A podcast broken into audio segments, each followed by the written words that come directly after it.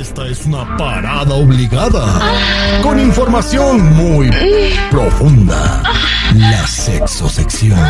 Al aire con el terrible. Estamos de regreso al aire con el terrible al millón y pasadito del segmento más cal- candente de la radio.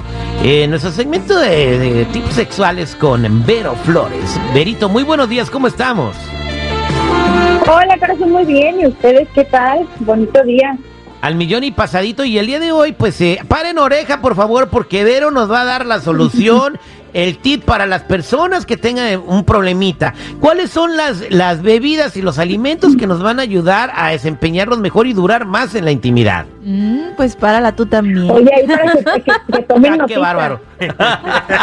¿Qué pasó? No, no, No no, ventilen.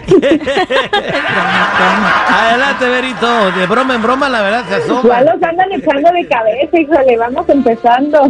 ¿A poco, ¿A poco dos horas es poquito, Jennifiera? Ay, dos horas.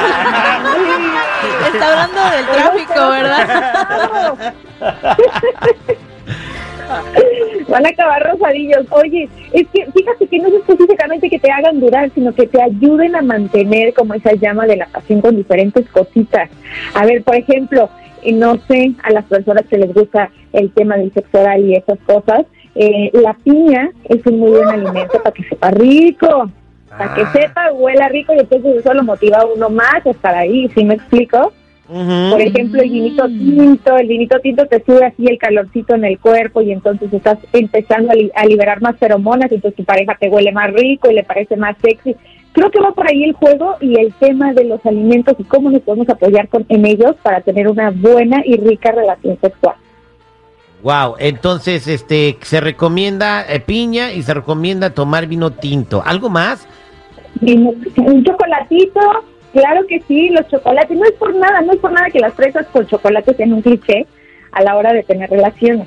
Por ejemplo, el chocolate nos hace liberar endorfinas, o sea, te hace sentir feliz, te hace sentir excitado, te hace sentir que todo está perfecto. Entonces, ¿qué pasa? Que por tu cabeza no están pasando en ese momento, por ejemplo, lo que tienes que hacer el trabajo, que si los niños no sé qué, que si la tarea, que si los vas a ir a recoger, que si tienes que pagar el agua.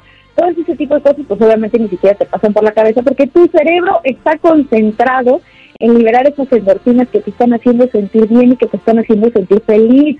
Por eso somos adictos al chocolate, no solamente en el sexo, sino en la vida real también.